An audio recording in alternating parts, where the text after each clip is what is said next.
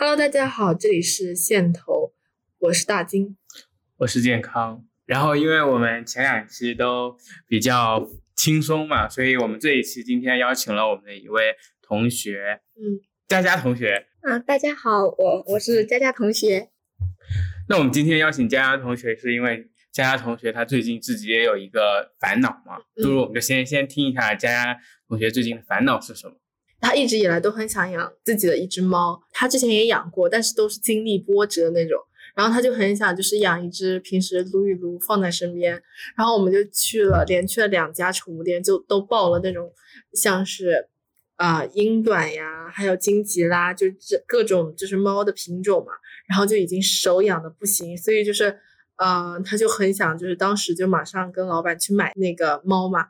然后但是。就是有一个很大的问题，就是现在我们是六月份，马上就要放暑假了。对。然后暑假的这两个月，他是不在象山这边的，他得去不在我们这个学校这边，因为我们佳佳是湖南的，湖南的，所以路途比较远。而且刚买的那种猫就是比较小，就是是不可能就是说经历长途的波折。嗯。所以说就在找，如果暑假有人可以帮他代养。这两个月，然后他九月份再回来就可以，但是就是这件事情就一直非常的矛盾。是的，然后在买猫的过程当中呢，也询问了呃一些朋友，就是关于这个猫是否可以寄养吗？问了同学的朋友，然后也问了很多的在周周边的，就是这家宠物店周围范围的这些人，就尽可能的去帮我把这只猫咪，嗯，帮我代养两个月这样子。但是发现就是大家基本上都是暑假。是没有这个能力的，或者说有些人他本身对宠物是不敏感的，就不养猫不养狗，就是对宠物这一系列不感冒的。然后呢，嗯，我我就是也不能说强能强人所难嘛。然后就是猫咪的它的寄养的嗯地方其实成了一个谜。然后呢，还有它小嘛，然后就要打疫苗啊，各种问题就会比较的麻烦。对，那那就欢迎来到我们的今天的那种。线头的法制栏目，对这只 猫到底何去何从？对这只猫到底何去何从？我们的雷佳佳同学到底有没有买这只猫呢？对，我们在接下来话题会聊，所以在聊今天，也就是因为佳佳这个困扰，然后我们就想聊一期关于宠物的话题。那我也想问问你们有没有之前养过，曾经有养过些什么宠物呢？嗯，宠物的话，从小到大都一直在接触。嗯，小学的时候养了一只狗，但是是那种小型犬，就是一只很可爱的白色的小狗，陪了六年吧，大概。然后后来在小学快毕业的时候，然后那会儿就被别人下毒毒死了。但是就是挺遗憾的，因为就是因为这只狗去世了之后，我从此以后就再也没有养过狗了。我之后就是开始养猫宠物。但是其实于我而言吧，我对它就是觉得它是一条生命，我想把它留在这里。但是我其实对养狗的热情已经没那么的浓烈浓厚了吧？我就是开开始转向于养猫了，因为我觉得一只猫的生命可能我更好负责一点。可能狗狗的生命我感觉它是太沉重了，可能它需要我更多的陪伴。因为猫其实生性是孤僻的，尽管它也需要陪伴，但是我总觉得，嗯，狗狗可能需要的更多一点，因为它会把你所有的欢喜都围着主人转。然后我那只狗狗也是，就是。嗯，就前阵子五月份的时候，我就听我妈妈说，那只狗就在我们我们外婆在岛上嘛，在河边，就是已经就是是死掉了，就是也是被毒死的，不愿意被自己那看到嘛。就是嗯，外公就是一个人，其实不会做饭，然后那只狗跟着他是永远吃不饱的，就是他就会到别人家去吃东西，就别人在那吃饭，他可以吃别人，所以他就被人毒死了。所以其实，在农村里面养狗的话，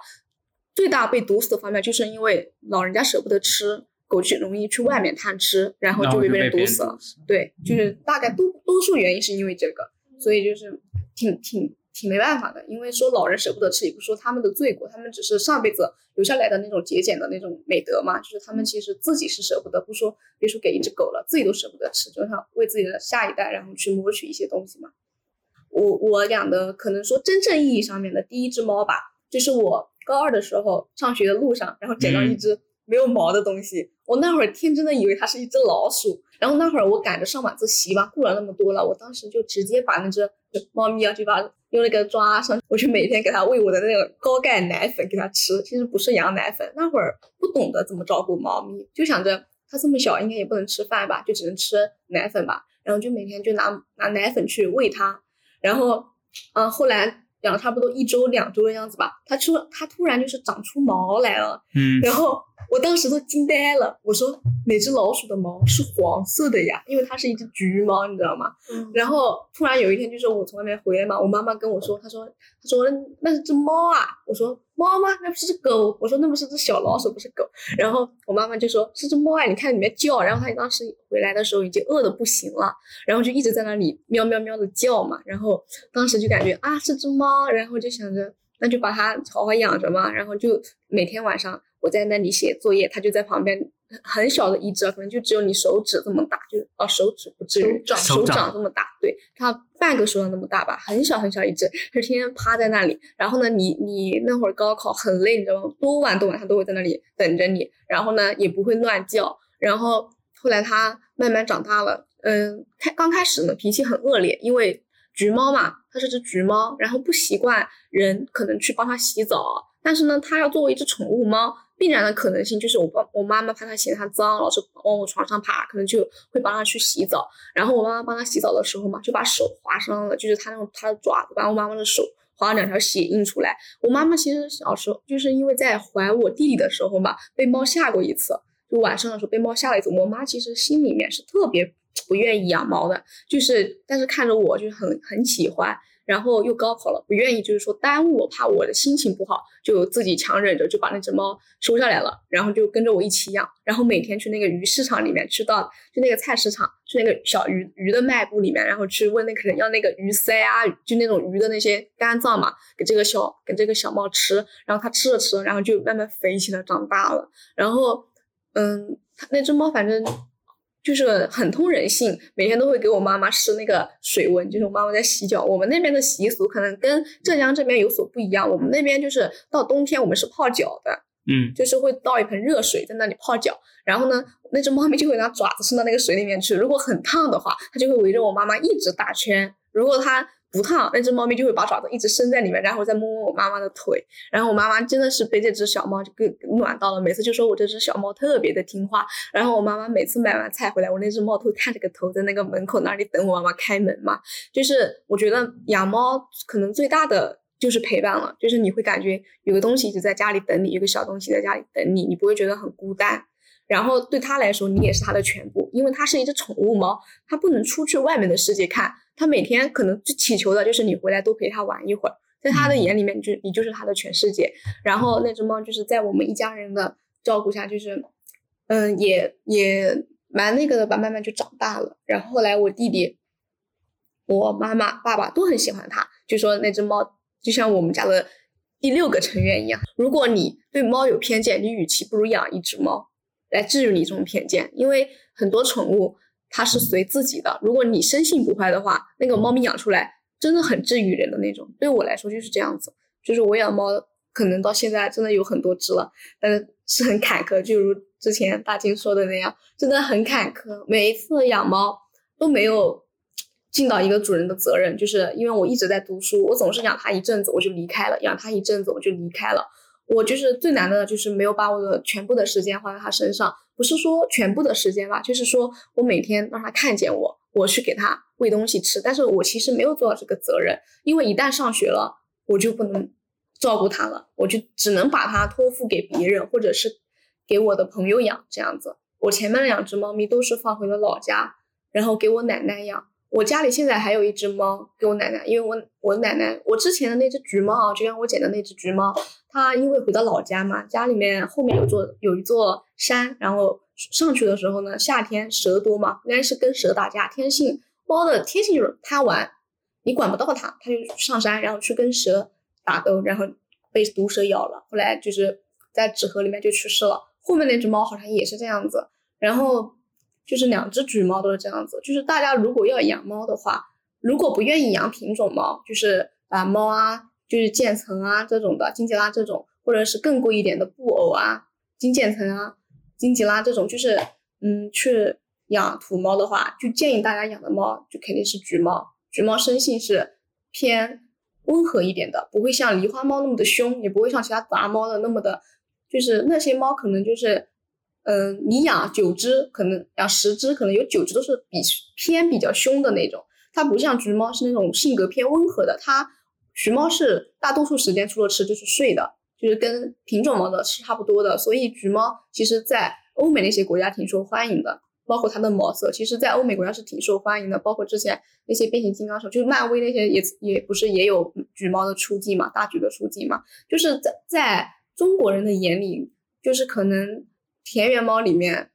嗯，狸花猫可能是偏偏日常一点的吧。就是大家听到就就是田园田园猫，可能第一个想到就是狸花猫。但其实就是如果大家没有那么足够的资金去养一只。比较贵的猫咪的话，就先手入就入橘猫。橘猫基本上性格温和，好养一点。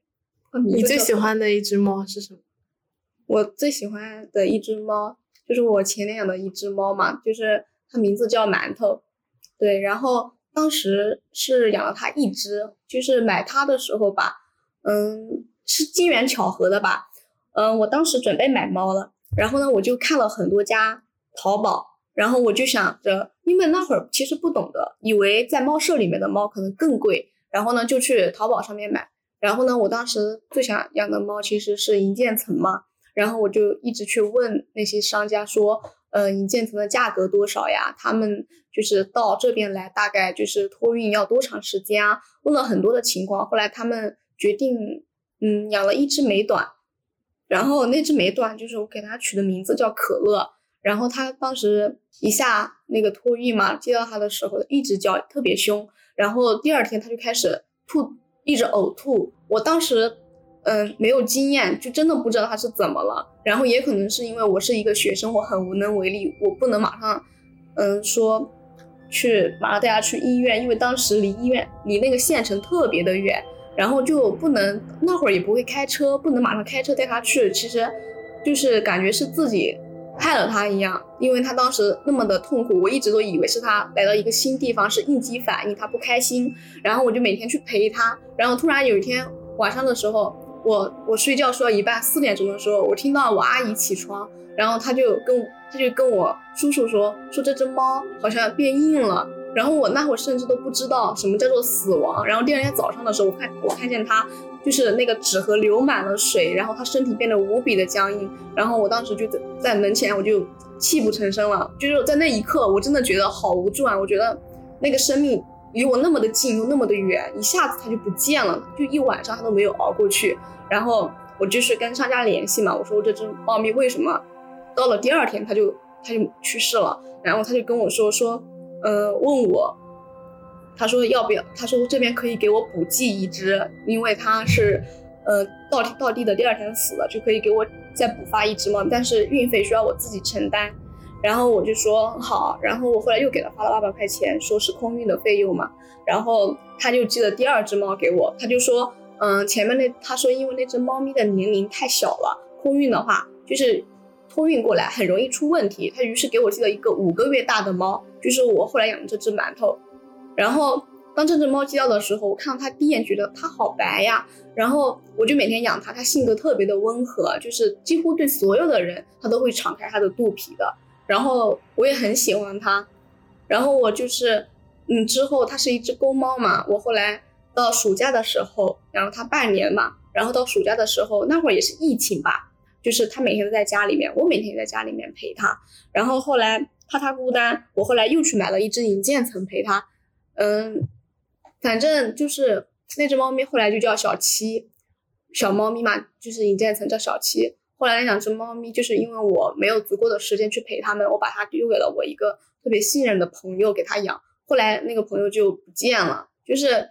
就是不知道。就是我其实觉得我，因为那个朋友他特别的喜欢猫咪，讲实话，那两只猫咪给他我是不后悔的。但是就是我就是很遗憾，他就是一直没跟我联系。我其实很想那两只猫咪，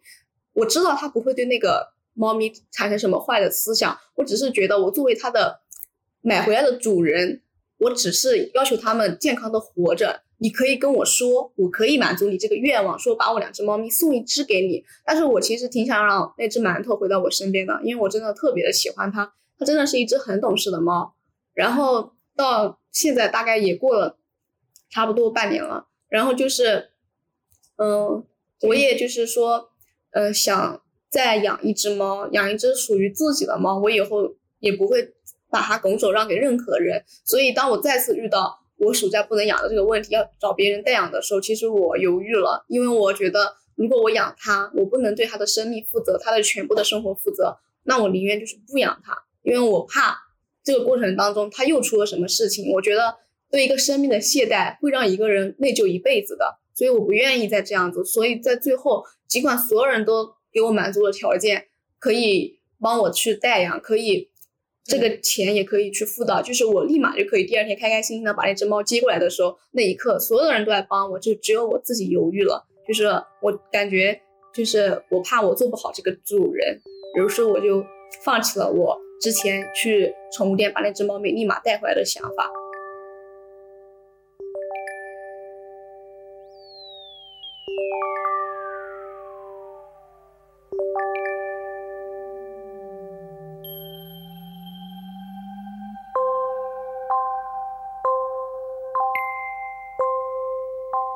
就是刚才我们也请了，这就是佳佳，她讲了她自己关于，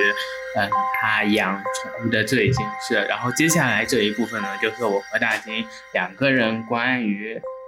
宠物的一些讨论吧。然后我其实我特别想问大金，你其实曾经养过一些什么样的宠物？就是因为以前小时候都在那种乡下。然后其实接触就是各种各样的那种宠物还是挺多的，就是有的没的一些东西。就像你之前说你养过小青蛙、对蝌蚪，对，我我感觉如果住在乡下，基本上大家应该都养过那种小蝌蚪吧。但是，但是我现在最可怕的就是我现在有点没印象，就是怎么把它养大。但是我有印象，就是我跟我妈会去那个河边捞蝌蚪。然后就，然后我当时不是蝌蚪捞回来，我们当那个时候家里有那种金鱼缸，我就把它放在金鱼缸里面。之前听你有讲过。对，然后它后面就，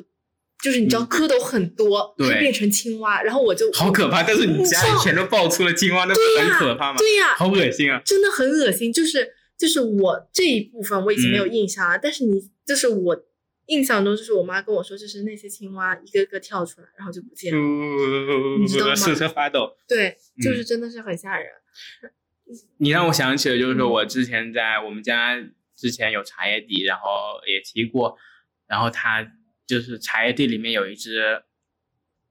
刺猬，嗯，然后它蜷在那里，然后我们把它带回家了，嗯，然后那个刺猬就越来越臭了，因为它就蜷在那里，它不敢出，就是不敢松开。就越来越臭了。我现在想想，我就觉得特别那个味道特别难闻。但我也不知道后面结果怎么样了。不记得了是吗？对，应该会又把它扔回去啊，因为我们也不能拿刺猬怎么样。所以它是越全就是会发出那个臭味，还不是？应该是我记得，反正我想的就是那种雨天那种，茶叶地的下面都已经有那种烂掉的叶子了，然后它蜷在那里，然后把它带回家，就是越来越臭。你知道你刚刚说那一下，你你猜猜我想到了什么？嗯。少年闰土刺茶，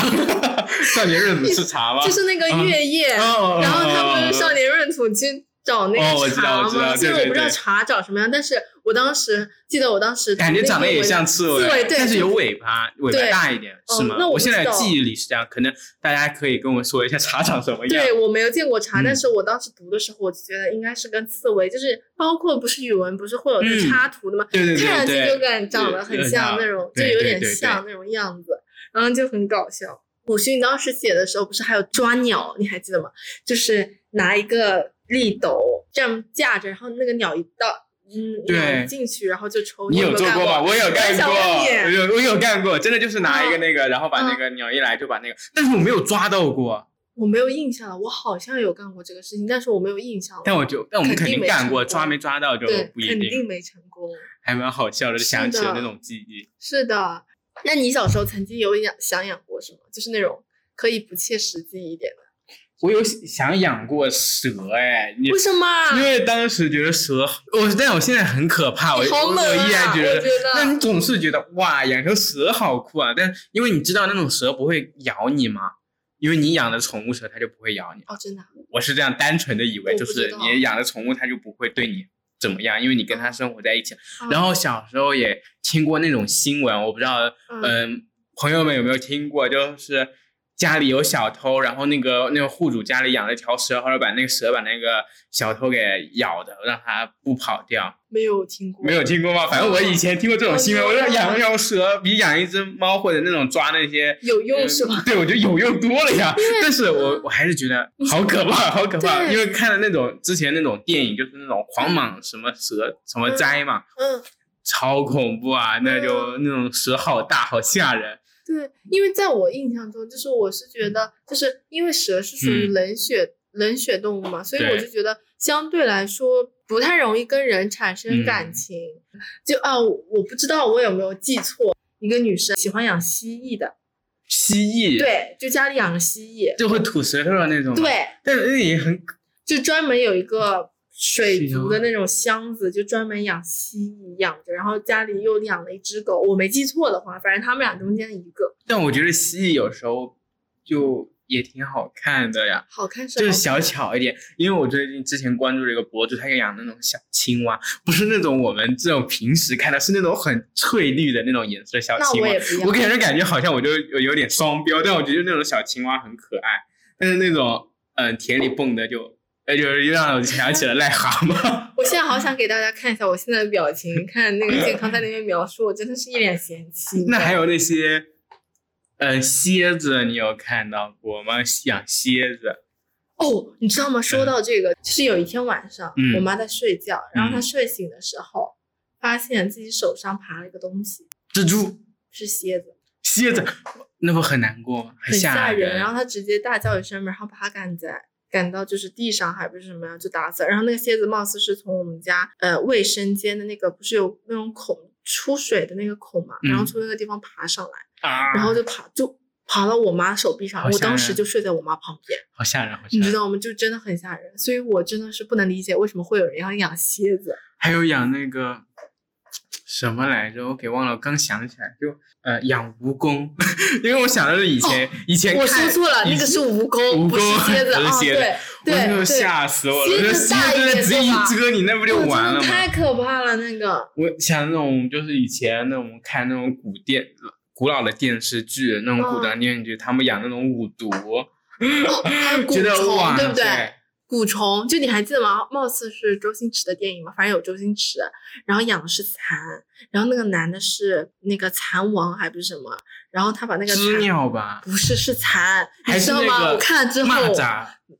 是蚕，是蚕，一定是蚕王。我那个记忆力，从那之后我看蚕真的受不了，你知道？朋友们知道这部电影的是什么？快点告诉我。对，他是周嗯星驰在里面演的，然后他把那个蚕让好像是让周星驰吞下去，就是白白的，然后很嗯大、母蚕，然后让就是直接塞到他嘴巴里面，然后他就进去了嘛，然后他就可以舔打那种蛊。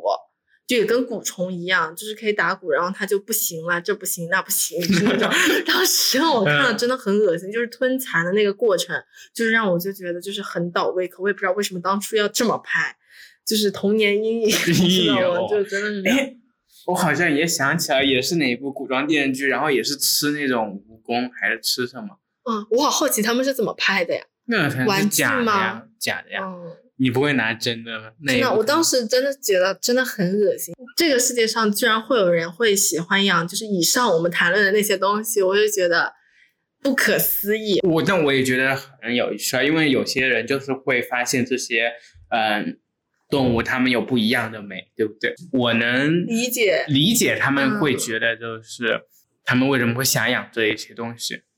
那你有没有养过那种电子宠物啊？因为最近不是摩尔庄园，它下没？我没下，因为我还是对它没有什么呃过去的记忆。如果你说突然赛尔号或者洛克王国要出手游的话，那我会去下一下现在有有吧？有的吧，小宠物就长得不一样的，自己选一个，就是什么我只现在记得那个 VIP 要飞的那只小小猫头鹰，反正我就记得，反正有三种，然后金木水火土那种。你说的是那种普通的呀？那就是选择要要出战的那种打架的那种精，那肯定是有的呀。哦，那种那种不是养战斗经理吗？我们说养的是那种以前就是在那种一个圆圆的那种小游戏机上面点的，然后那种我知道了，蚂蚁庄园。你说的是支付宝上面的，对啊，就那个我知道那个鸡对对对被人揍了，那那也算嘛。那也算。那如果是这样的话，我就是不负责任的。我的鸡到处被人 揍，我跟你讲，我的鸡我向来不喂，嗯，我永远都不会喂它，但是我开了这个号，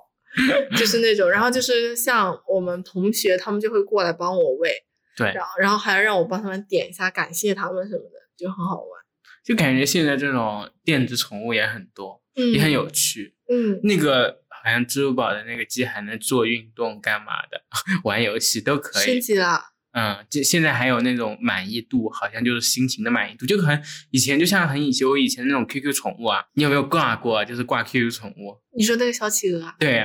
哦，对，你知道吗？以前很烦，你知道我以前看它超缺眼的，你知道为什么？嗯，因为以前把 QQ 登录之后，它自己跳出来就会滚出来，然后那个，然后我就觉得就是要去点一些东西的时候，就是点不掉，就因为他在那边瞎蹦，然后还要说话，然后还要跟我交流，但是我一点都不想跟他交流，我就觉得他哦很烦，我所以所以我就会把它关掉。你真的一点都没有负责任感，我真的我是稍微会把他那个我一样不。会，你知道，像以前嗯玩摩尔庄园的时候，那个拉姆也只是我的装饰品。我我就是玩摩尔庄园，我唯一的目的就是赚钱，给自己买衣服就没了。哦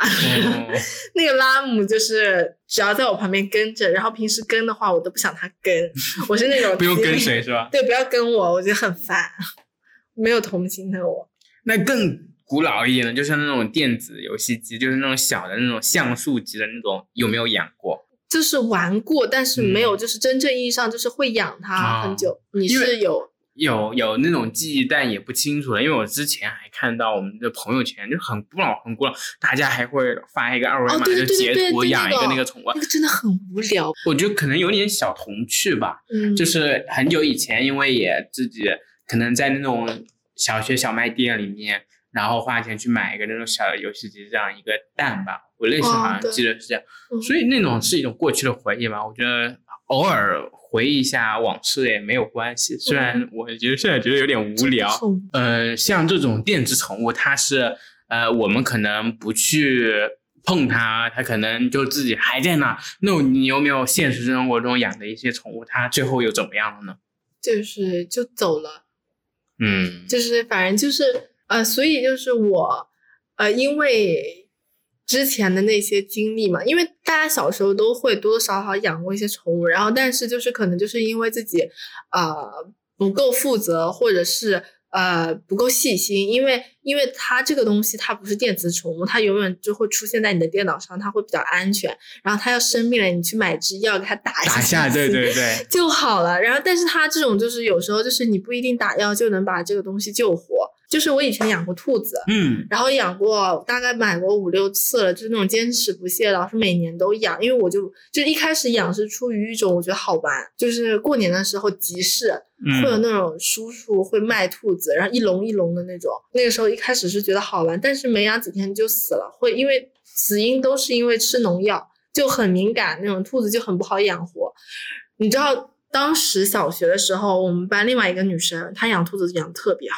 就是他养兔子就已经可以成为家兔的那种，很大，嗯还会生小孩。然后他有个专门的那种很精致的那种田园女孩会有的那种小笼子，里面还嗯铺着小毯子，带着那个小兔子，就那个兔子很肥很大，嗯然后带来我们学校给我们参观。然后我当时就觉得，为什么人家可以养这么久，嗯然后我就没养几天就死掉了，就是那种。然后我就坚持不懈，然后就养到后面，就是有一种就是我就不信了，我就不能把它养久，会有抱着这样子的一个想法，所以就是我就经常买兔子，看到了我就要去买，然后养的时间就是变成越来越久，会稍微久，最久就是一个月，但是最终还是因为呃照顾不力，然后疏忽，再加上自己懒嘛，然后也导致就是就结束了，也是因为吃了农药的原因。就是我真的就只是一天，就是给他吃的那个菜，我以为是算干净的，我还问了那个叔卖菜的叔叔，我说你有没有打农药？你要打的话，我就不给人家吃了，就那个。然后他就说没打，我就直接给他吃了嘛，然后就没想到就死掉，而且死相极惨。然后就是给我就是留下了很深的印象。嗯，就是死的时候那只兔子还翻着白眼，就是比较比较难难看，比较难看，就真的很难看。然后从那之后我就再也不养兔子，然后就甚至有点恐惧，恐惧。对，就是有点吓人，就是觉得你，因为因为我觉得那个时候还小，你很少能看到过死亡，就是死这个东西，嗯你觉得很远。然后当你看到那种生命就没了，你就觉得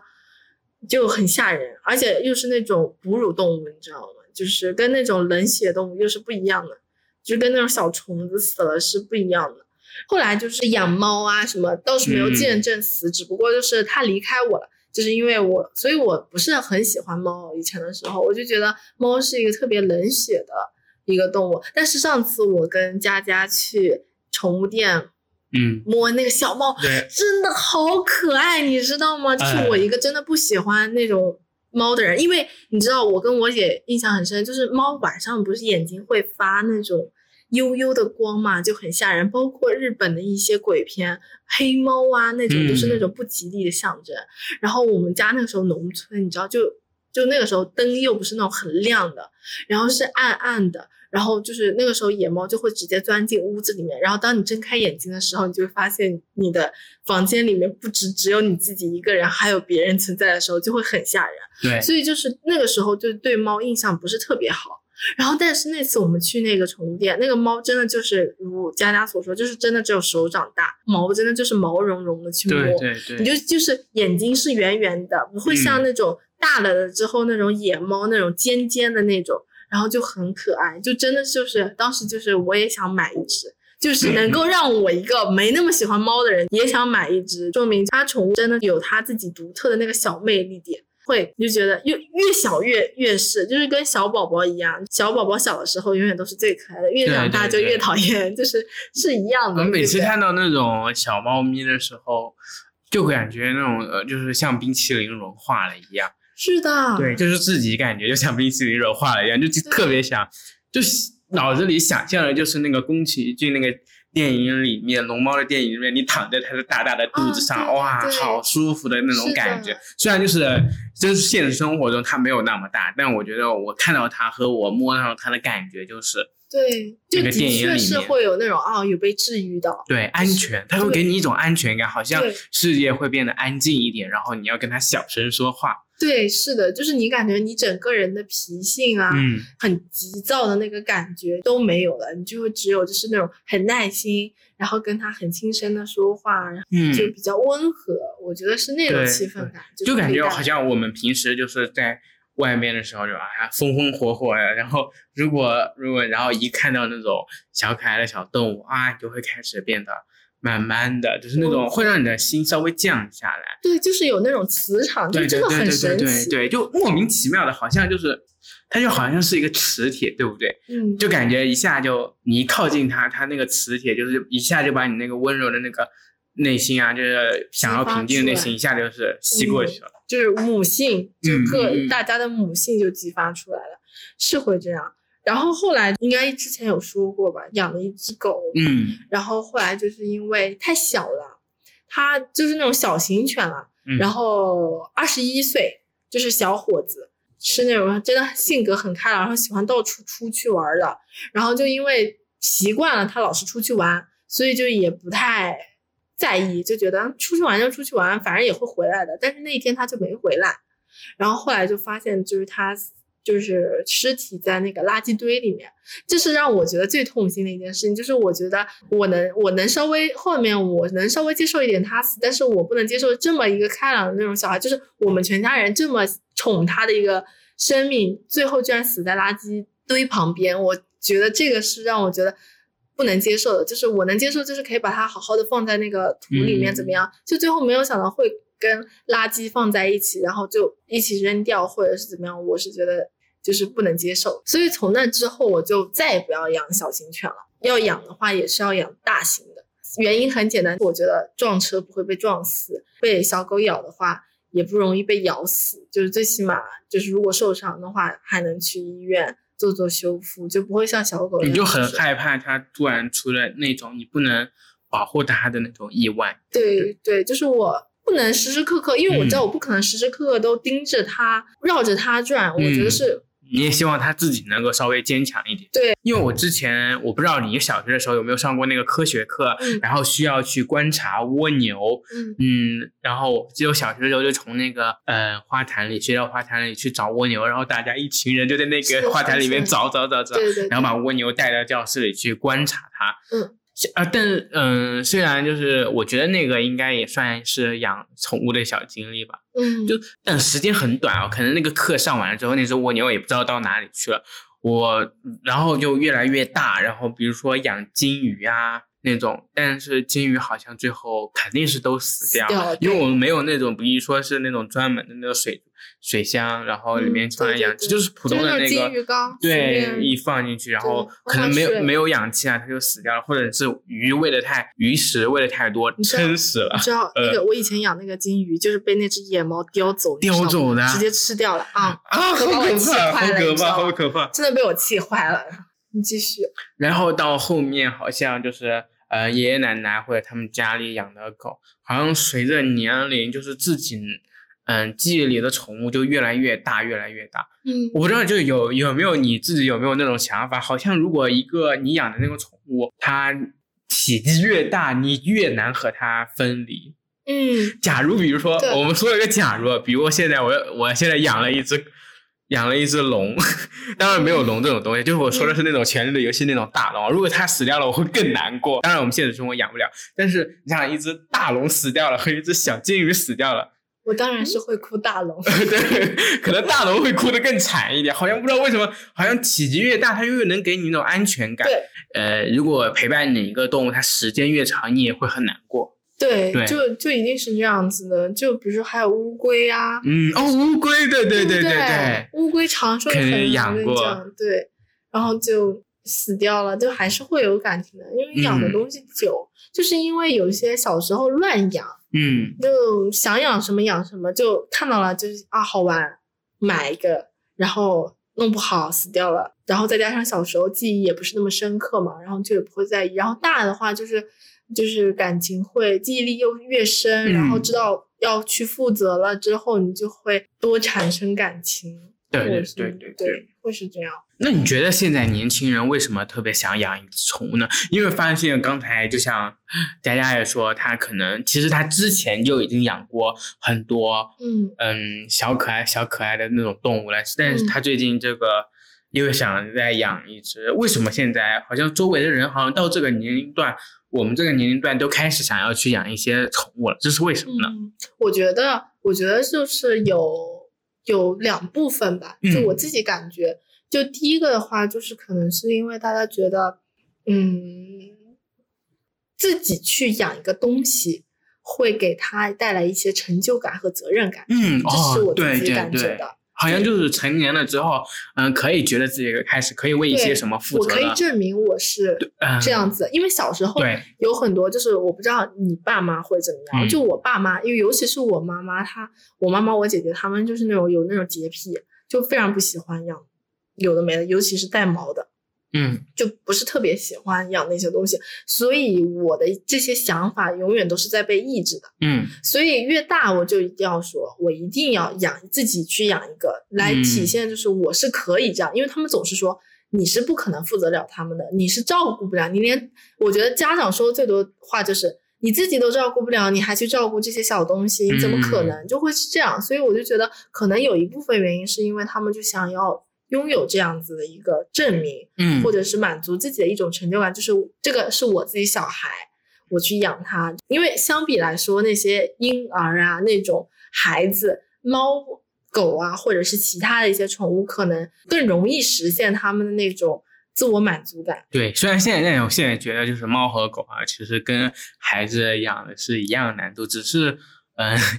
孩子需要负责学习啊，那些东西花得更多猫狗它现在不需要这一些。对，然后还有一部分嗯原因就是，就真的就是有一些人就是真的是很喜欢，对，嗯，就这个不可否认。然后但但是我自己也有感觉，就是有一些就是那种跟风，嗯，就是我自己还是有感觉，因为前段时间是真的好多人都喜欢养猫，他们养了那我也养一只，我也想养一只这种感觉，因为就就是。晒朋友圈啊，跟猫多可爱呀、还有包括一些各种短视频啊，那我也养一只去做做这种事情。因为现在就是可能包括一些商家或者是一些短视频啊，一些人、他们就可能就会发现这种东西可以吸引一些眼球，所以他们就可能去会去做一些这样的事情，但是并不是出于一份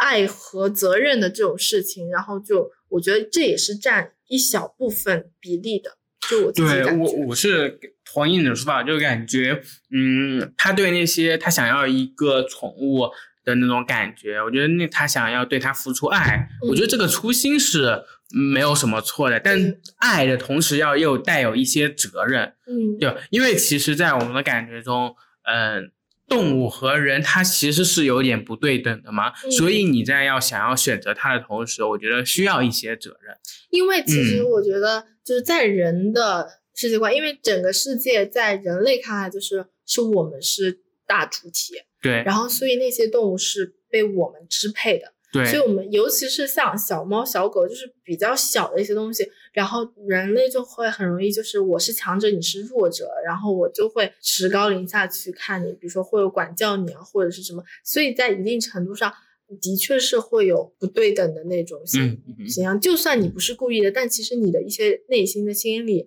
你还是会有那种想法，就是他是弱者，我要怎么样嗯怎么样怎么样。对，有时候也会激起那种，因为他是弱者，所以所以可以自己可以保护他，自己可以照顾他所以从这个方面，他们也会获得一点点成就感。嗯然后，嗯、我也觉得现在年轻人为什么想养宠物？我觉得首先，如果从宠物来说，肯定就是因为宠物它太可爱了，对。就大家没办法拒绝，就因为它天生他们就带了一种那种想要吸引你去照顾它的那种，可能他们自身其实有时候没有那种需求，但我们可能自己就想要去照顾它，觉得嗯。嗯，他们需要我们。嗯嗯，另外一种就是年轻人，我觉得现在年轻人就是一种比较焦虑，或者是他们比较孤独，呃，选一只宠物来陪伴自己，用这种方式来抚平自己的焦虑、或者抚平自己的孤独。对。对我也觉得这个应该没有什么对错吧，因为就像只是大家选择抚慰焦虑、孤独的方式不一样而已，但是就是你这个需要负一些责任。嗯，但其实就是说，你去负责其实很难，因为呃，没有人嗯可以预见以后会怎么样，就总是会有各种各样的变故。就比如说你要出差，嗯以后工作了，那你这个东西你要又要去找下家，又要放宠物店，就是会有很多很多这样的麻烦。就是有时候你对他的一开始的那种喜欢跟爱，并不一定能够 支撑你去照顾这只对宠物，就是这只动物。对，是的，所以就是也会有就是刚说过的，就是九块九的那个事情嘛。嗯，然后我听了还蛮震惊的，就是我就觉得，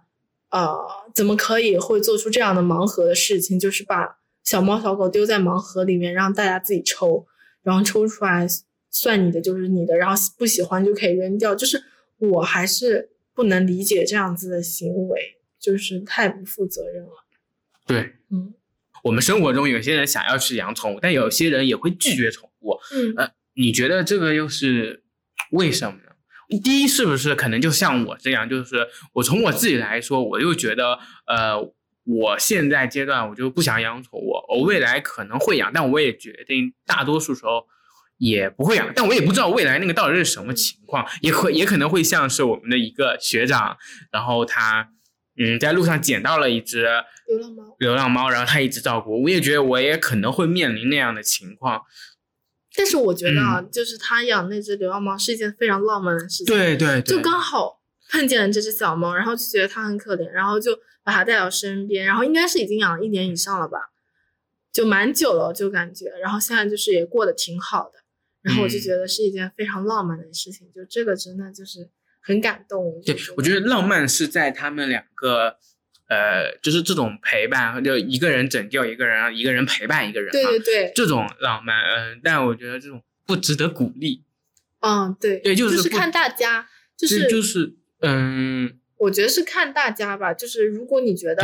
因为因为那个学长他刚好就是已经毕业，而且他自己本身就有这个能力嗯可以去养这个对猫，可以照顾好它，对，所以就可以刚好。但是也不是说大家看到呃，哦外面有猫来有猫有猫有狗，就直接乱乱养的话，就还是有很大的风险的。对，就你需要你需要知道你能承担这个风险，然后你才去养它。我怕就是大家会觉得，哎呀，浪漫化这个这种去去养一只这种猫的感觉，我觉得千万不要，因为它也是个生命，我觉得生命就要负责任，千万不要去浪化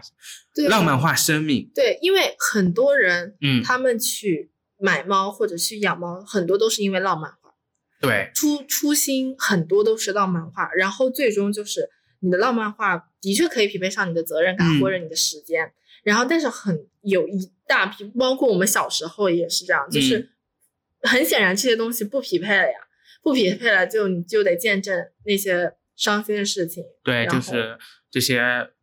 动物的离去。对，哎，我想说，嗯，不要去浪漫化这种拯救生命的这个行为，但也不嗯要去拒绝嗯，接受生命的到来，对，对吧？对就有时候你可能真的想要去养一只，你可能负不了责任，但我就如果你有那个心，觉得，然后你也知道你可以有那个，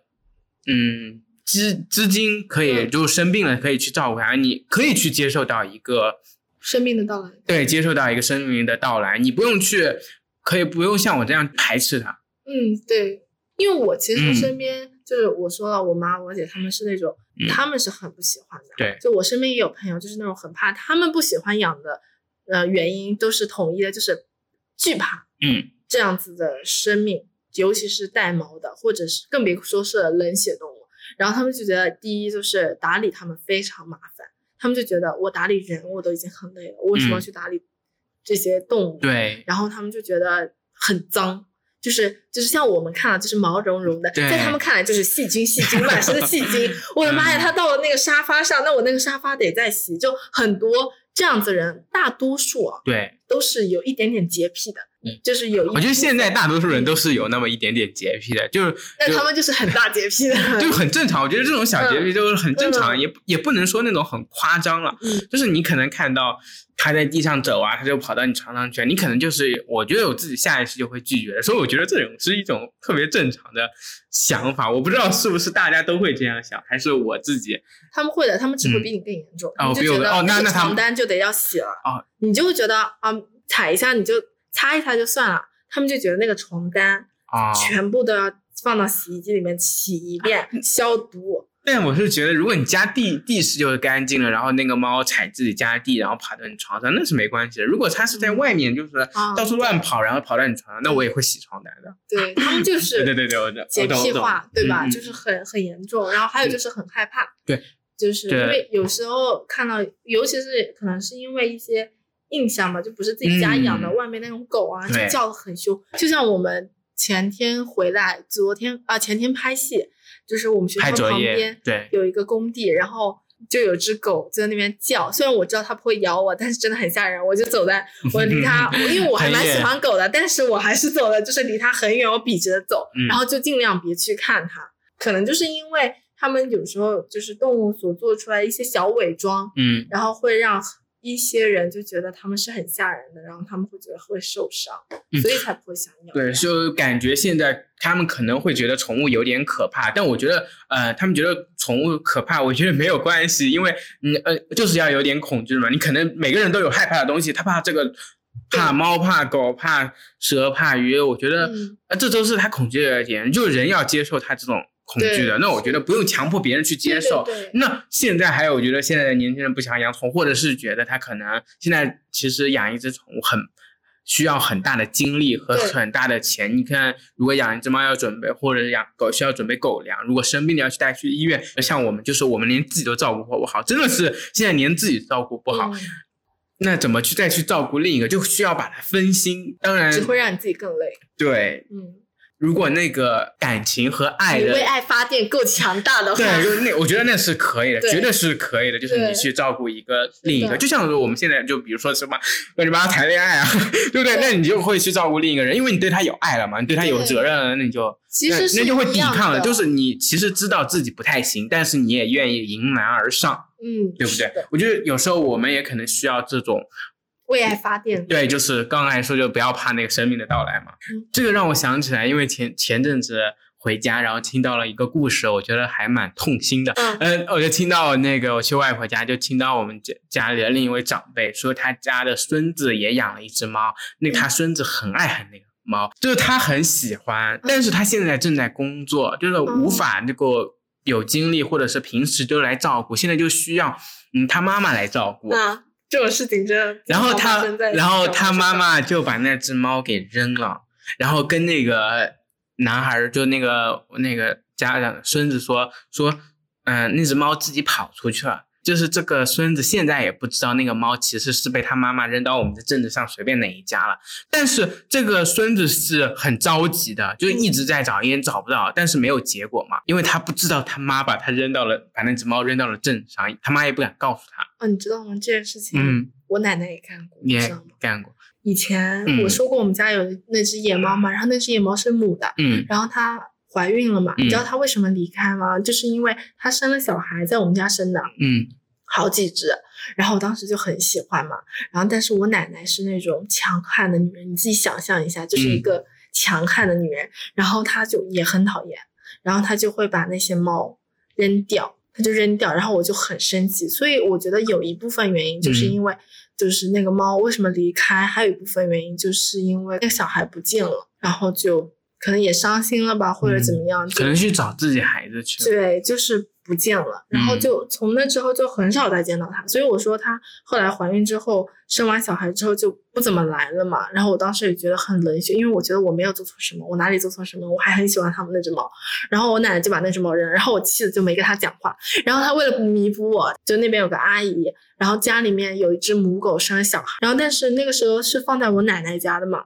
然后那天就很开心，然后去上学。后来就接到我奶奶电话，我奶奶电话说那是母狗发了疯一样去了我们家，然后就把抓回去了。嗯把小孩直接叼走了。然后就是转瞬即逝，你知道，前一秒还很开心，就是有小狗，后一秒就又没了。紧接着我就在我们家小区找到了，就是遇到了一只小黑狗，就是跟那个学长一样，就是那种流浪的嗯小猫，那只小狗也很可怜，就很小一只，就真的就是也是那种巴掌小，然后在我们在我们小区的公园里面，但是我妈妈不让我把它放到我们家里面，我就只能，这也是我剧本中的一个原型。嗯，之前自己写了一个关于呃女孩成长，然后关于狗的故事，然后你写的那个原型对。，然后我当时就放了一个小纸箱，就在我们家的那个下面一个停车的地方小草坪那边放了一下。然后因为那只狗很小，它又不认识，然后它就都会到处跑嘛。然后我又回乡下，然后再回来的时候，然后那只小狗就不见了，很久很久很久。然后那天还打雷，然后我爸妈就不让我死活不让我出来，他们就觉得不见了就不见，不见最好，你就还不用在那边养。然后就没有。然后我当时真的觉得我爸妈是这天底下最绝情的人。就是我有时候很不能理解，就是为什么有时候父母一定要把小孩想要养宠物的这种想法扼杀在摇篮里面。就的确他们是不卫生，但是我觉得养宠物可以是一个教小孩子如何去负责成长的一个过程。我觉得也也是可以参与到小朋友成长的一个过程中的，这是我自己觉得的。后面就不见了，然后就，然后在在这之后，我又碰到了一只黑狗，然后我觉得应该就是他，但是我就只是走过去，就是很可怜，就是在那边找吃的什么，然后也不认识我，然后但是我知道，就是有那个感觉，我知道，我觉得应该就是他，因为就是成长的时间差不多大小，应该就是那个年龄了，然后我就，但是我也没怎么样，因为我知道，我就算把他带回去，我爸妈更加不会认他，就更加不会让他那个，那我就还不如就让他这样子，嗯，是吧？就是、嗯。就是就是就是这样子的，所以这才是为什么就是后来就觉得啊、我也很认同你和佳佳说的，就是一定要等到自己觉得自己有能力了，嗯足够 OK 了，你才能去养它，因为不仅就是。你让这个生命怎么样？包括你，如果你的不行，你的这些，然后只会让你更加伤心，就是会有这样子一个那个，对，嗯就是你需要是自己，是因为你做了这个选择，但我们不能要求别人嘛，嗯，所以你就必须得能为这个选择去做出一些牺牲或者是一些责任。当然，就是我觉得可能爸妈或者是我刚才讲那个故事里的妈妈那个做法是绝对，嗯，不对的。对，真的会伤害对，子伤。伤小孩的心。但我们来说，我们就现在只能要求自己嘛。那我觉得，呃，可能会有人要去嗯，或者是这个社会需要去做那种呼吁，或者是做那种。或者我们的建设，或者是建设，然后，然后那些就是让那些父母知道这个事情是一个错误的事情。但是我们现在只能要求我们自己，因为，因为我突然就想起来了，我就是那个看过那个金基德那个电影嘛，嗯，春夏秋冬又一春里面那个开篇的时候，那个小和尚给那些池小池子里的鱼给绑绑小石头，然后让他不能到处游，然后之后。他的师傅就给他绑一个石头，石头，大石头，大石头，让他去，嗯，体会一下那个，嗯，小鱼的心理，然后让他把那个小鱼的石头给解开。最后那个小鱼好像是死掉了，对吧？我觉得这个呃老师傅就是让那个小孩明白生命的意义嘛，但是我觉得我们的家长或者是我们自己也需要知道这生命的意义。嗯，但是我要想讲的是关于我自己一个故事。嗯，之前家里会有奶奶家里会有一条白色的母狗，然后生了几个小孩子。当时应该是前不几天还是后几天，隔壁家也生了一个也的狗，也生了一个一些孩子。然后我家这边的狗它不就是那种白色花斑的嘛？然后隔壁家狗就是。那种黑色、灰色，我可能更，然后我自己当时小时候就是，嗯，幼儿班到小学那个年纪，嗯，都会觉得啊，隔壁家的那个灰色好好看，因为那种黑色全黑色全灰色，就会觉得更颜色更纯一点嘛。我觉得我我来回想一下，当时可能是这样想的，然后我就去把隔壁家的。狗趁他们坑家不注意，我就把它比隔壁家的狗拿到了自己家的那个狗棚里面嘛，就想说，哎呀，这样自己家里养，就是也不会那个，反正刚好那个自己家那个狗它也生小孩了，可能会喂了它奶，这样吃喝也不愁嘛。对。但是后来我又回到家的时候，就当天后来发现，就是我家门前的一个树下，然后家那个白色的狗这样走过去，就叼着一只狗走过去，然后就把那个扔在那边了。嗯。后来过去一看，就是那个灰色的小狗，然后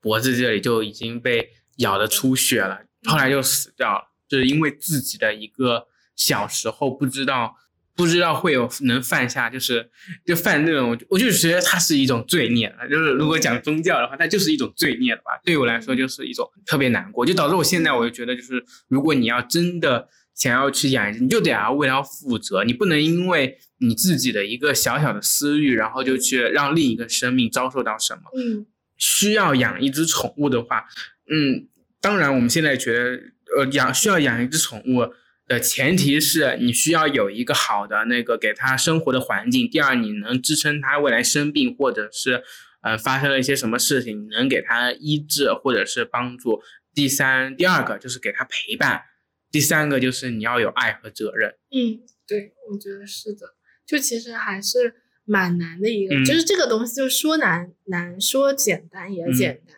就就大家为爱发电，对，就是喜欢。对我们可能就是最后那需要准备，可能是讲后面就是讲爱和责任，其实讲的有点大吧。对。但我觉得我们就是需要把这种对生命的那种尊重，就要是有这种嗯平常态。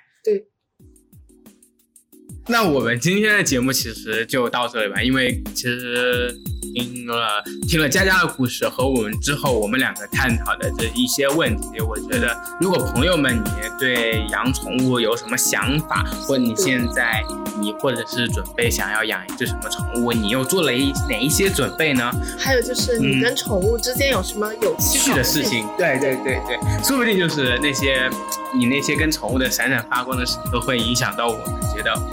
我们会更加的顺畅的去接受那个未来的生命的道理。对，那我们今天就到这里，拜拜。拜拜。